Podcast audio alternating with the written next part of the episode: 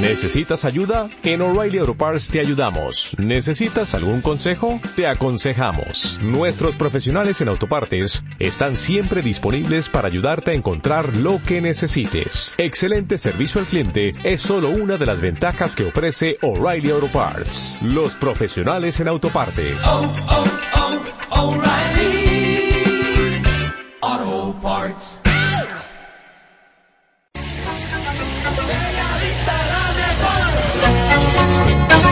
De la Candelaria o Nuestra Señora de la Candelaria. Cuenta Dionisio Quispe que la Virgen con el rostro de una señora elegante, serenísima y con un niño en los brazos apareció en el siglo XVII a un nativo de la zona, quien por orden de su amo cuidaba un pequeño caserío ubicado en las riberas del riachuelo, en las faldas del cerrito Jaxapata. En esos tiempos los españoles sancionaban drásticamente a los nativos que no cumplían con sus trabajos, con sus trabajos en las minas sobre todo. Así que el hombre se encontraba entre el dilema de obedecer a su amo cuidando el terreno o de obtener las órdenes de los españoles. La Virgen le pidió el permiso de poder lavar la ropa de su hijo en el río a cambio de cuidarle el predio hasta su regreso. Cuando regresó con su amo, quien no creía en esta historia, encontraron el busto de la Virgen toda vestida de blanco, con un niño en los brazos y sus ropitas aún mojadas. Son historias de Mamá Candelaria. Y vamos a ir con alguien que conoce mucho de todas estas historias. El enlace es con Piura. Allí está el director del blog en entidades peruanas, Jesús Raimundo, sobre la trascendencia histórica de la Virgen de la Candelaria. Don Jesús, tenga usted muy buenas noches. Muy buenas noches, don Miguel Humberto Aguirre. Es un gusto de conversar con usted y sobre todo de hablar de una fiesta tan importante para nuestra cultura, para nuestra religiosidad, para el sector de turismo y nuestra identidad, que es la fiesta de la Virgen de la Candelaria. Efectivamente, como usted lo ha indicado, la fiesta data aproximadamente del siglo XVII con la llegada de la Orden de San Agustín de España. Esta imagen sagrada era al principio considerada por los fieles como símbolo de pureza y fertilidad y esa imagen ha trascendido los tiempos y se considera hasta hoy eh, esa, esa, esa, simbología que es eh, producto de un sincretismo cultural entre la fe eh, del mundo católico y la cosmovisión andina. Alrededor de la Virgen se han tejido muchas historias, cuenta la tradición oral que en 1871, por ejemplo, cuando miles de caudillos eran liderados por Tupac Amaru y Pedro Vilcapasa, que eran los continuadores de la lucha contra los abusos de los españoles, cercaron la vía de Puno ante ese temor de, los ataques, el pueblo sacó en procesión a la Santísima Imagen para pedirle su protección. Después de esa noche de muchas plegarias, los pobladores observaron cómo estos atacantes abandonaron el lugar. A partir de, de esa fecha, la tradición ha ido creciendo, la fe ha ido multiplicándose y bueno, lo que en la actualidad tenemos es esta gran celebración que ha sido reconocida por la UNESCO como Patrimonio Cultural Inmaterial de la Humanidad y que no solamente le pertenece al Perú, sino es un sentir, es una expresión que le pertenece a la humanidad, de Puno para el mundo. Don Jesús, ¿por, qué? ¿Por qué razón eh, Puno es considerada la capital folclórica del Perú?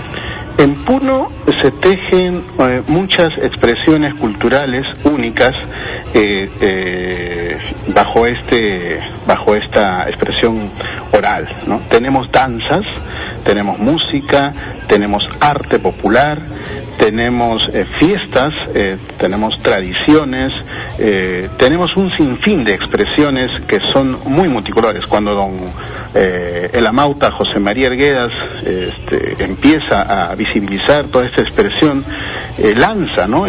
Este reconocimiento que hasta hoy perdura y, se magnifica y se reconoce. La fiesta de la Virgen de la Candelaria, conjuntamente con el Carnaval de Oruro y, de Brasil, es una de las fiestas más importantes de Sudamérica en número de convocatoria. En los certámenes de, danzas como la de hoy y la del próximo domingo, por ejemplo, compiten eh, alrededor de 100 grupos por fecha y congregan a más de 40.000 bailarines, músicos, eh, que son eh, los participantes provienen de diferentes etnias, no solamente quechua y aymara, no solo de las zonas rurales, también de las zonas urbanas. Hay muchos puneños que vuelven a, a su tierra después de haber estado un buen tiempo eh, fuera del país.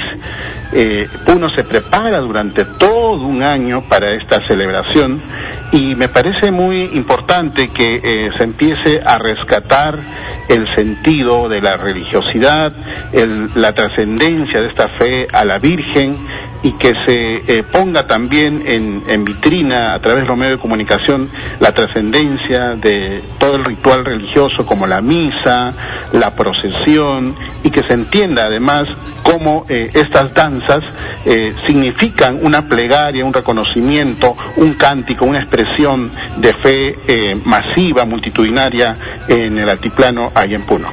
Hay un grupo de estudiosos que cuando se refiere a Puno lo dice con mucha espontaneidad, la nación aymara. En el caso de Puno, Sí, efectivamente tenemos la presencia de, los aymaras con toda esta cosmovisión, pero también la presencia de otras culturas que se han ido creando y generando toda esta expresión. Eh, por ejemplo, a lo largo de, los años, algo que hay que reconocer es la construcción popular, masiva, toda esta celebración. Eh, en realidad lo que hoy vemos en Puno es el producto del trabajo eh, en las últimas décadas, digamos desde mediados del siglo XX, eh, en la que empieza a mejorar el tema de la organización de la celebración, donde empiezan eh, a crearse hacia el año 1965 la Federación, que es una de las instituciones muy importantes que se encarga de, organizar esta celebración, donde también las bandas de músicos empiezan a, formar sus asociaciones y donde los diferentes barrios eh, eh, empiezan a, tomar eh, la celebración, digamos, con una organización mucho más integrada. Efectivamente, las danzas siempre han estado presentes a lo largo del, siglo XIX, XX. tenemos asociaciones que, son muy antiguas, como el, el barrio del Mañazo, por ejemplo, pero eh, algo muy importante es que han sido quienes eh, le tienen esta devoción a la Virgen, quienes han mantenido viva esa tradición y han superado todo lo que, todas las dificultades, ya sea económicas o las faltas de apoyo, la generación de espacios. Y claro, eh, ahora se, se conversa, por ejemplo, con la ordenanza esta de, de alivar el, licor en la vía pública y, se va ordenando también. Y, y esto es muy importante de cómo cómo los, los fieles forman parte y asumen también su responsabilidad de, cómo debería celebrarse eh, esta devoción a la, a la mamita Candelaria, a la Virgen de la Candelaria. La identidad de la Virgen de la Candelaria está muy ligada a unos trajes de colores, de luces. Dicen que ya hay una verdadera industria al respecto. ¿Usted sabe el origen de esta, de esta vestimenta para esta fiesta? La creación de los trajes que se exhiben, sobre todo los trajes de luces, cuyo concurso se realizará el próximo domingo, es una creación popular. Los artesanos eh, cada año reciben propuestas de quienes van a danzar. Las agrupaciones, los conjuntos de danzantes no danzan con el mismo traje el siguiente año, renuevan los diseños, innovan sus diseños, incorporan nuevos elementos, lucen prácticamente eh, un traje, ya sea de la danza en la que van a representar. Y dentro de esa creatividad eh, colectiva, anónima, conjuntamente de la mano de los artesanos, de los bordadores, de los tejedores, de los diseñadores, de los mascareros, eh, donde también se van innovando materiales y diseños, se empieza a presentar una propuesta innovadora y muy luminosa, eh, muy colorida.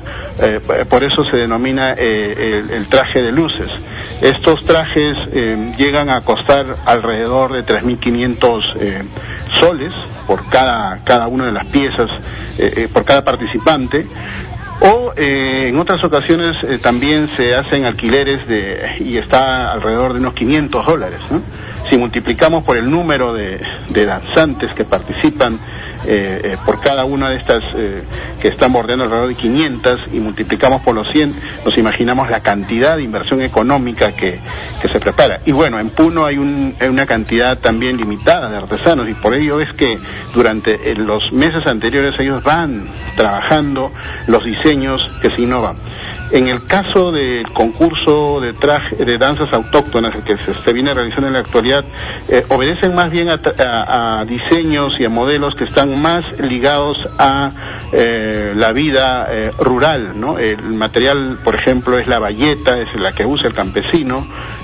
los diseños no son los, no son tan coloridos, los diseños son un tanto más cercanos a la vida cotidiana los costos también son menores, están alrededor de 300, 300 soles. Eh, y las danzas están ligadas más al tema de la actividad agrícola, ya sea agrícola, ganadera, como la llamerada, por ejemplo, eh, son más cercanas a su, a su a su vida cotidiana. Algo muy importante también que tenemos que destacar es que febrero es un mes de fertilidad, eh, es, un, es una temporada, es una fecha donde la madre tierra, la Pachamama, está en una fecundidad eh, eh, tal en la que de eso se va a garantizar también de que los productos en el, en el campo, los sembríos, en, en, algunos meses tengamos una cosecha como se espera, ¿no? Y entonces la devoción es muy fuerte porque también se danza por la fecundidad, se danza por un año eh, muy productivo y son los, los agricultores, los ganaderos quienes eh, en primera instancia compiten y luego lo hacen quienes eh, son más bien artesanos, técnicos, profesionales, las familias de la zona rural que va a ser el, próximo domingo. Al día siguiente se realiza la famosa parada la parada en la que desde muy eh, tempranas horas del día lunes y hasta altas horas del, día martes eh, se, danza eh, de manera gratuita para los turistas, los lugareños, los vecinos, todos los que están en aproximadamente entre 8 a 10 kilómetros de danza interna con el acompañamiento de bandas que también en los últimos años ha sufrido cambios y ha experimentado cambios. Eh, hacia la década de 1950, los puneños acogían muy amablemente a los músicos bolivianos, pero todavía se hablaban de músicos eh, que se habían formado, se habían forjado en la práctica. En la actualidad son más bien los puneños quienes dominan en cuanto a los integrantes de los músicos y también los puneños ahora van al, Festival de Oruro y se integran con los bolivianos. Eh, digamos, esta discrepancia que en algún momento se quiso eh, plantear, en la práctica no se da porque hay una interrelación entre los pueblos y la fe no, no conoce de límites ni de fronteras. Ahora, la profesionalización en los músicos también ha avanzado a buen paso y más del 90% son eh, músicos profesionales quienes ejecutan las diferentes eh, tonadas a través de, bombos, instrumentos de vientos, eh, que se entremezclan entre los instrumentos modernos y también los instrumentos que datan de la época de los incas. Don Jesús, muchas gracias por haber compartido esta noche con nosotros y habernos contado toda esta historia y todo esto que hay detrás de esta, de esta ya antigua tradición como es la fiesta de la Candelaria. Ha sido muy amable. A usted, don Miguel Alberto, muy gracias. del amor. If you only have a 401k, you're not getting the most for retirement. Wait, what? Add a Robinhood IRA on top, then they'll boost it by 3%. You can do that? And if you transfer in any retirement account, you get 3% on top of that. Is there a limit to the match? No limit. Robinhood Gold gets you the biggest contribution match of any IRA on the market. Sign up for Robinhood Gold at Robinhood.com slash boost by April 30th. Subscription fees apply. Investing involves risk. 3% match requires gold for one year from first match. Must keep IRA for five years. Match on transfers subject to additional terms and conditions. Robinhood Financial LLC member SIPC.